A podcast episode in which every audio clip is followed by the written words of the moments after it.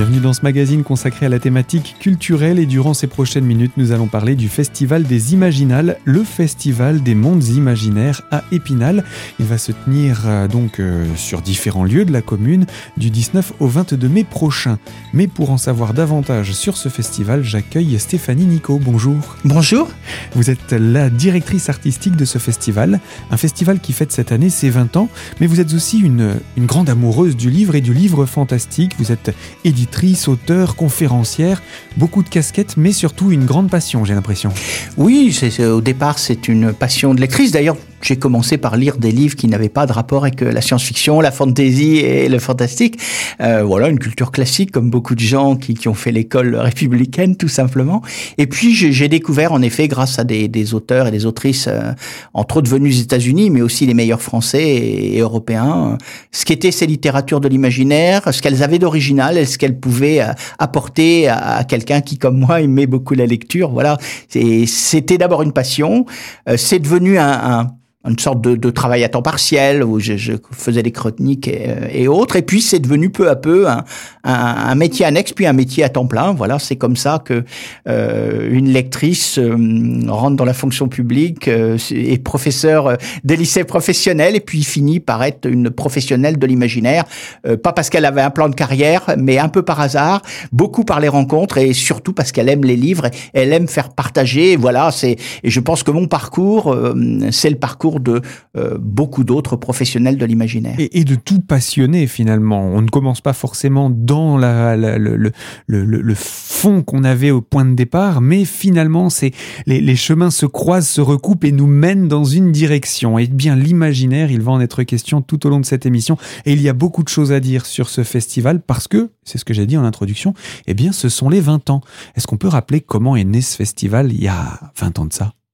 Par une volonté de la ville d'Épinal euh, de, faire un festival euh, lorsque j'avais euh, rencontré les, équipes de la ville et puis le, les élus. On m'avait donné un peu une sorte de commande puisqu'on m'avait proposé ce poste de directrice artistique pour créer ce festival parce que j'étais déjà inconnu dans la région pour un certain nombre d'activités et ils voulaient faire à Épinal un festival qui serait à la fois original et grand public. C'était ça un peu la commande. on était venu me chercher parce que j'étais en effet spécialiste des littératures d'imaginaire et euh, j'avais animé de façon euh, plus restreinte un, une première tentative de festival dans une autre ville de la région. Ça s'était très bien passé au niveau des auteurs, des contacts, des gens que j'avais fait venir, y compris des États-Unis. Mais là où j'étais implanté à l'époque, ça n'avait pas accroché euh, la ville, pour le dire très nettement. Ils avaient d'autres projets et tout à fait intéressants, mais différents. Et du coup, j'ai donc arrêté puisque on voyait bien que ça ne pouvait pas décoller. Et à ce moment-là, c'est la ville d'Épinal qui est venue me contacter euh, alors que je m'apprêtais à démarcher des villes de la région sur un projet. J'avais même pas terminé de rédiger sa première note qu'on est venu me chercher. J'ai passé la journée à Épinal, j'ai rencontré les équipes euh, et puis j'ai vu les lieux puisque là aussi on m'a montré trois lieux et j'ai précisé comment j'entendais euh, faire un festival. Ça correspondait à ce qu'on cherchait à Épinal et donc très vite euh, on s'est mis d'accord et on a lancé euh, les Imaginales en, en mai 2022 avec quelques un petit millier peut-être de personnes. 2002, mai 2002 si J'ai dit 2022, c'est un lapsus révélateur. Bah oui, 20 ans. 2002-2022, oui, bien sûr, en, en, 2000, en 2002, ça, on a démarré qu'une cinquantaine d'auteurs, un petit millier de, de, de, de, de festivaliers. Euh, on, on, était très loin des 45 000 visiteurs de 2019 et, et quasiment autant en, en 2021. Voilà. Qu'est-ce qui va faire que quels sont les ingrédients que vous avez retenus pour ce festival? Des ingrédients. Alors évidemment, on a le, le, thème Festival des Imaginaires, mais ça, ça avait été débattu avant. Quels sont les éléments que vous allez apporter qui vont faire que ce festival va avoir cette identité aujourd'hui tellement inscrite? Je, je, je, crois que euh, c'est ce que me disait euh, Elisabeth Delgenini, euh, qui suit ce festival euh, avec le maire et elle depuis très longtemps. Elle est engagée autour de ce projet et elle m'avait dit gentiment euh, que j'étais l'âme du festival imaginal. je ne sais pas si j'ai une âme, mais, mais je, je, pense en effet que on apporte quand on construit pour une ville un festival, un tel projet, on, on apporte sa façon d'aimer les livres on apporte son enthousiasme. Je pense que ça, ça n'a pas changé depuis 20 ans. Euh, on apporte évidemment, j'espère, une compétence. On, amène aussi, je pense, une reconnaissance. C'est-à-dire que quelque part, euh, je par d'autres activités, par y compris euh, des rencontres que j'avais pu faire ailleurs, euh, euh, avec évidemment à peu près tous les auteurs français du domaine, aussi avec beaucoup d'auteurs étrangers.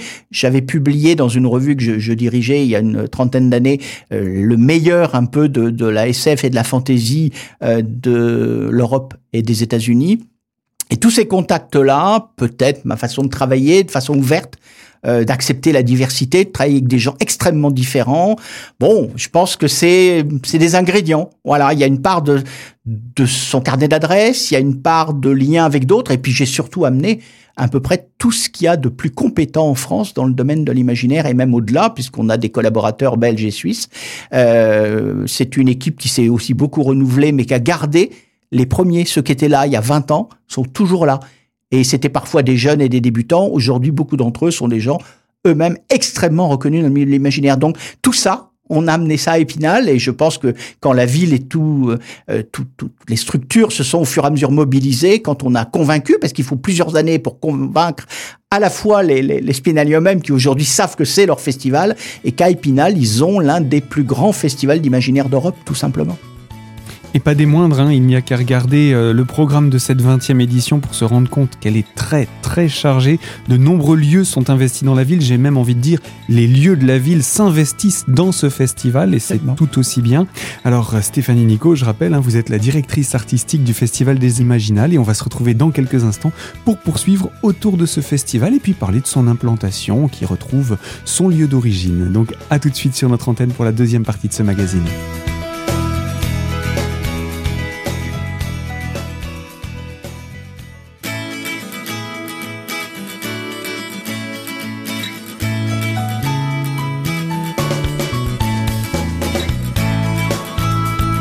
Deuxième partie de ce magazine culturel consacré à la thématique du Festival des Imaginales qui célèbre cette année sa 20e édition. En notre compagnie, eh bien, Stéphanie Nico, la directrice artistique de ce festival. Et on parlait de l'implantation de ce festival. Et je voulais vous poser cette question parce que finalement, la première vitrine, la première chose que l'on voit de ce festival, avant même qu'il commence, c'est cette affiche que l'on voit arriver partout. Ça a été aussi une volonté dès le départ? Oui, et ça a été euh, une volonté d'avoir donc un peu une affiche emblématique avec un clin d'œil, puisque pour ceux qui sont courants ou qui sont un peu attentifs, ils remarqueront que tous les ans, d'une façon ou d'une autre, cette année particulièrement forte, il y a le château d'Épinal. C'est ce petit clin d'œil emblématique. C'était lorsqu'on avait euh, mis en place le, festival et discuté de son contenu et réfléchi à l'affiche. Euh, J'en avais discuté avec euh, Jacques Gresser, euh, donc adjoint au maire d'Épinal, qui était passionné évidemment d'histoire, qui connaît bien, qui a travaillé sur le patrimoine, qui s'intéressait, qui travaillait sur ce projet de redonner place et vie au château, qui est quand même, qui était peut-être à, à l'époque pas encore très mis en valeur. Et je lui avais dit, mais on va faire un festival qui va parler imaginaire, de fantaisie, de science-fiction, de fantastique, mais qui veut aussi intégrer, parce que c'est fréquent dans la SF et dans la, la fantaisie, l'histoire et j'ai enseigné les lettres et l'histoire au lycée professionnel, donc moi j'adore l'histoire depuis toujours. Et donc évidemment j'ai été sensible à, ce projet, à cet engagement, et j'ai dit un peu comme une boutade au début, eh bien c'est promis euh, Jacques, nous allons à chaque euh, épisode des Imaginales, à chaque saison, on dirait comme dans une série, euh, mettre en valeur le château d'Épinal. Et c'est évidemment l'engagement qui est tenu. Ça fait 20 ans, et c'est ce clin d'œil qu'on retrouve dans les affiches au-delà de style extrêmement divers. Alors là, cette année, on ne peut plus parler de clin d'œil puisqu'il prend, il crève l'écran, j'ai envie de dire, ce château euh, d'Épinal. Est-ce qu'on peut, en deux mots, citer, par, présenter ses auteurs? Oui, eh bien, euh, Gaëtan Brisy est quelqu'un de connu. Hein, c'est Stéphane Vizer qui, c'est lui qui s'occupe de l'affiche et qui fait les choix. Donc là, évidemment, je la découvre après qu'il ait choisi. C'est son domaine réservé, je dirais, pour pour pour être précise. Euh, c'était en effet cette volonté d'avoir un artiste euh, emblématique, connu, qui puisse mettre en valeur le château de façon vraiment très forte cette année. D'habitude, le château est un élément du décor. Là, il est le décor. Et pour les 20 ans, c'était, je pense, un clin d'œil euh, absolument euh, tout à fait remarqué. Et, et remarquable également. Absolument. Alors, chaque année, hein, vous avez toutes sortes d'ingrédients qui, qui viennent s'inscrire dans ce festival, des auteurs, bien entendu, et on va en parler. Il y a évidemment des illustrateurs, il y a des, des, des toutes sortes d'animations, toutes sortes d'activités. On va rentrer progressivement dans le détail de tout cela, mais il y a avant tout un coup de cœur et une thématique. Les deux étant liés, on commence par quoi? La thématique qui va nous amener vers l'auteur? Oui, probablement. Alors, je, je parlerai, euh, c'est vrai qu'on a chaque année un thème, je précise tout de suite pour que ça soit parfaitement clair euh, pour euh, nos auditeurs, c'est que le thème, c'est plutôt, je parlerai moins d'un focus plutôt, parce que même si c'est un thème général, on a pu avoir comme thème créature, euh, voilà, on a pu avoir frontières, on avait un peu d'avance.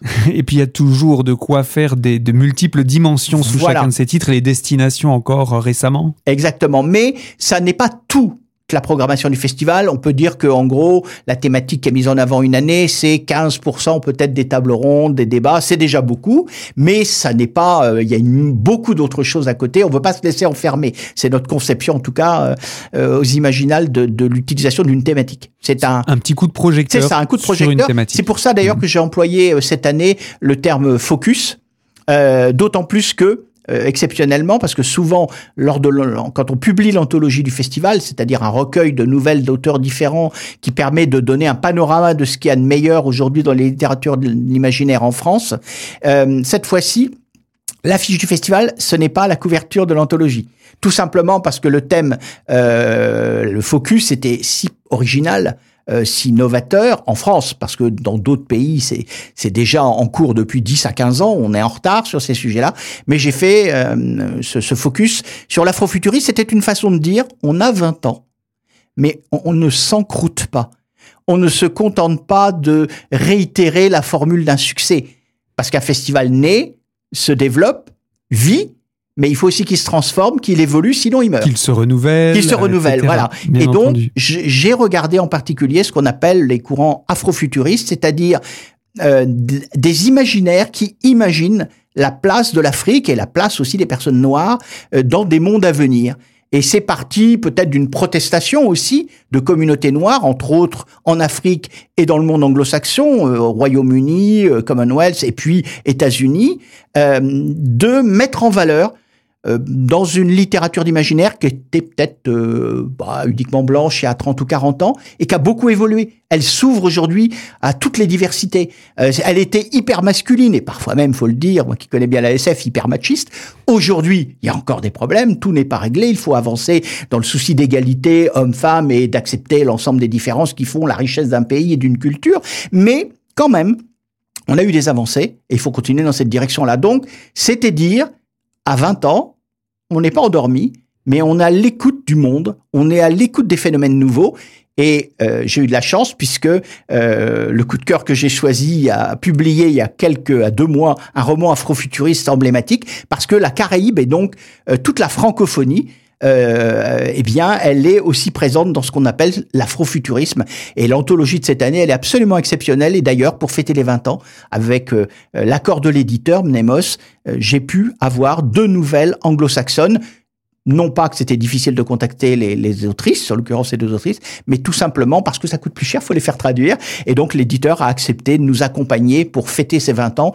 Et au lieu d'avoir simplement 13 ou 14 nouvelles comme chaque année, on en a 19, plus un avant-propos que vous découvrirez, et puis ma préface évidemment, donc 20 textes euh, qui permettent de fêter les 20 ans des Imaginales. Et ainsi serait bouclée la boucle des 20 premières éditions de ce festival des Imaginales, en tout cas à venir découvrir à partir du 19 et jusqu'au 22 mai prochain à Épinal.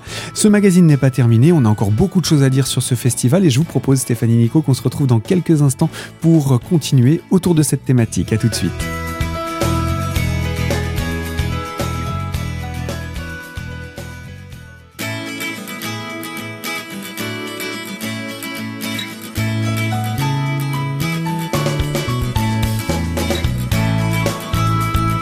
Troisième partie de ce magazine consacré à la thématique culturelle et autour du Festival des Imaginales qui célèbre cette année sa 20e édition. Stéphanie Nico, vous en êtes la directrice artistique et avec vous nous faisons la présentation de cette programmation. Et pour entrer un petit peu dans le détail des auteurs, vous avez parlé il y a quelques instants de coup de cœur. Alors justement, il y a un coup de cœur cette année, quel est-il? Michael Rock, c'est un auteur euh, donc très influencé par l'afrofuturisme. Il a déjà euh, publié beaucoup d'articles. Il a publié euh, aussi des nouvelles sur ce sujet. Puis-je me permettre de, dire, de dire un jeune auteur? Oui, oui, absolument, une trentaine d'années, début de trentaine. Et c'est un auteur qui nous vient de Fort-de-France, de la Martinique. C'est un auteur, comme on dit, afro-caribéen. c'est un auteur qui est sensible à toutes ces questions, qui est évidemment branché sur le monde euh, y compris sur les cultures anglo-saxonnes, et qui fait j'avais l'intention déjà euh, d'en faire le coup de cœur de 2021 parce que c'est un auteur au-delà du courant afro-futuriste tout à fait passionnant. Il s'est trouvé qu'on a eu des soucis avec le Covid, que donc le coup de cœur de 2020 n'a pas pu rentrer en fonction, que donc je l'ai reporté Florian Soulas euh, à l'édition 2021 et du coup j'ai donc choisi euh, l'année 2022 pour Michael Rock et c'est là que j'ai appris qu'il préparait un roman afro-futuriste et qu'il serait présent aux Imaginales. Donc là, il cochait toutes les cases et c'était la boucle était bouclée finalement. Voilà absolument. Et donc, Michael Rock, on verra aussi euh, ce roman il y a une nouvelle qui est séparée, qui est euh, évidemment indépendante, mais dans l'anthologie qui fait euh, référence au monde de l'envie, le monde qui met ce monde futuriste, afrofuturiste, qui met en, valeur dans Tema One ce, ce, ce, roman tout à fait étonnant, mmh. dont on parlera aux Imaginales, puisque comme chaque année, le coup de cœur serait présent dans six ou sept débats, donc énormément, et il aura évidemment une heure à lui où j'aurai le plaisir de parler de son dernier roman, mais aussi des romans précédents. Alors des auteurs, il y en a bien d'autres, euh, et euh, le plus difficile, c'est toujours de faire venir ces auteurs étrangers, et j'ai envie de dire, surtout en période de sortie de Covid. Oui, oui, là, on a une autrice qu'on espérait, qu'on avait encore dans le dossier de presse et qui finalement encore eu peur du Covid voilà, a annulé sa venue. Je, je le regrette parce qu'elle est tout à fait passionnante. Elle a d'ailleurs une nouvelle dans l'anthologie, mais ça, ça fait partie des aléas d'un festival. Euh, lorsque j'avais présenté euh, au directeur euh, des affaires culturelles de la ville ma préliste d'auteurs étrangers, il a eu très peur. il y en avait 25, il y en avait 15 qui étaient en invitation et une, et une dizaine d'autres qui étaient en, en potentiel.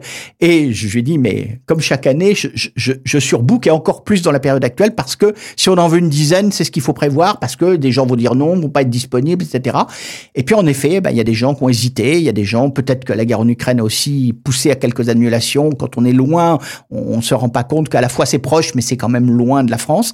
Et puis euh, finalement, on se retrouve avec 10 ou 11, 11 normalement si tout va bien, avec un auteur encore à quelques jours du festival dont on sait qu'il a des soucis de visa avec l'ambassade de France à Washington. J'espère que s'ils m'entendent, on ne sait jamais, euh, qu'ils vont pouvoir nous résoudre le problème parce que ce serait quand même rageant euh, qu'un auteur qui nous vient euh, d'Afrique ne puisse pas venir pour un problème de visa avec l'ambassade.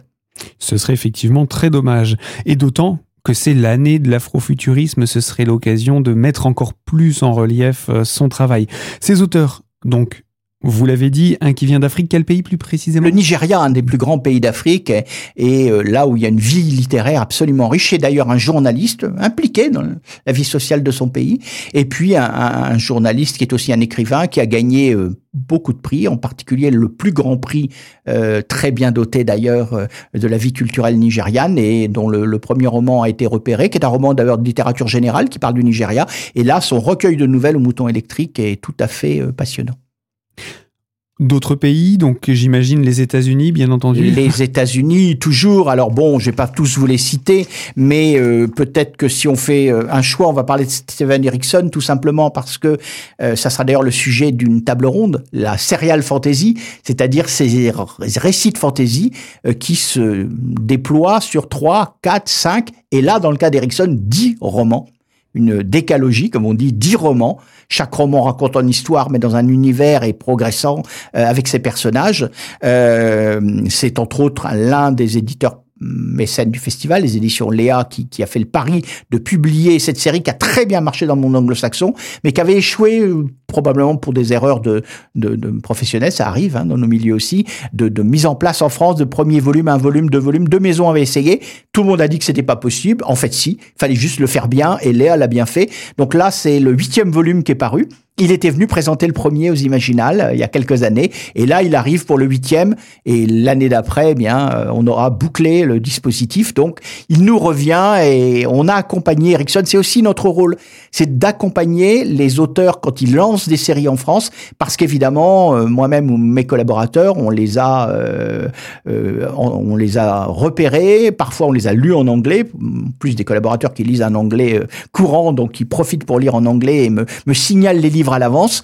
Voilà, c'est aussi comme ça qu'on travaille. Je dirais toujours, je parle de ce que je fais, mais en fait, je le fais avec toute une équipe de collaborateurs absolument incroyables euh, qui, euh, pour l'un, habite en Australie et c'est donc lui qui fera, en plus d'être un écrivain lui-même brillant, Lionel Davous, c'était un collaborateur depuis 2002, c'est aussi lui qui va interpréter euh, Parker Chan, qui est une autrice absolument extraordinaire qui nous vient d'Australie, qu'on va pouvoir découvrir, quelqu'un en plus qui a été très engagé dans sa vie et qui a euh, beaucoup agi pour les droits humains euh, en Australie.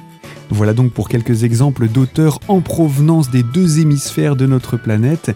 Mais il ne nous reste plus assez de temps pour poursuivre. Alors je vous propose, Stéphanie Nico, qu'on se retrouve dans une prochaine émission pour parler encore de cette programmation, de ces auteurs et des détails à retrouver autour de ce 20e Festival des Imaginales, programmé donc jusqu'au 22 mai prochain et qui commence ce jeudi.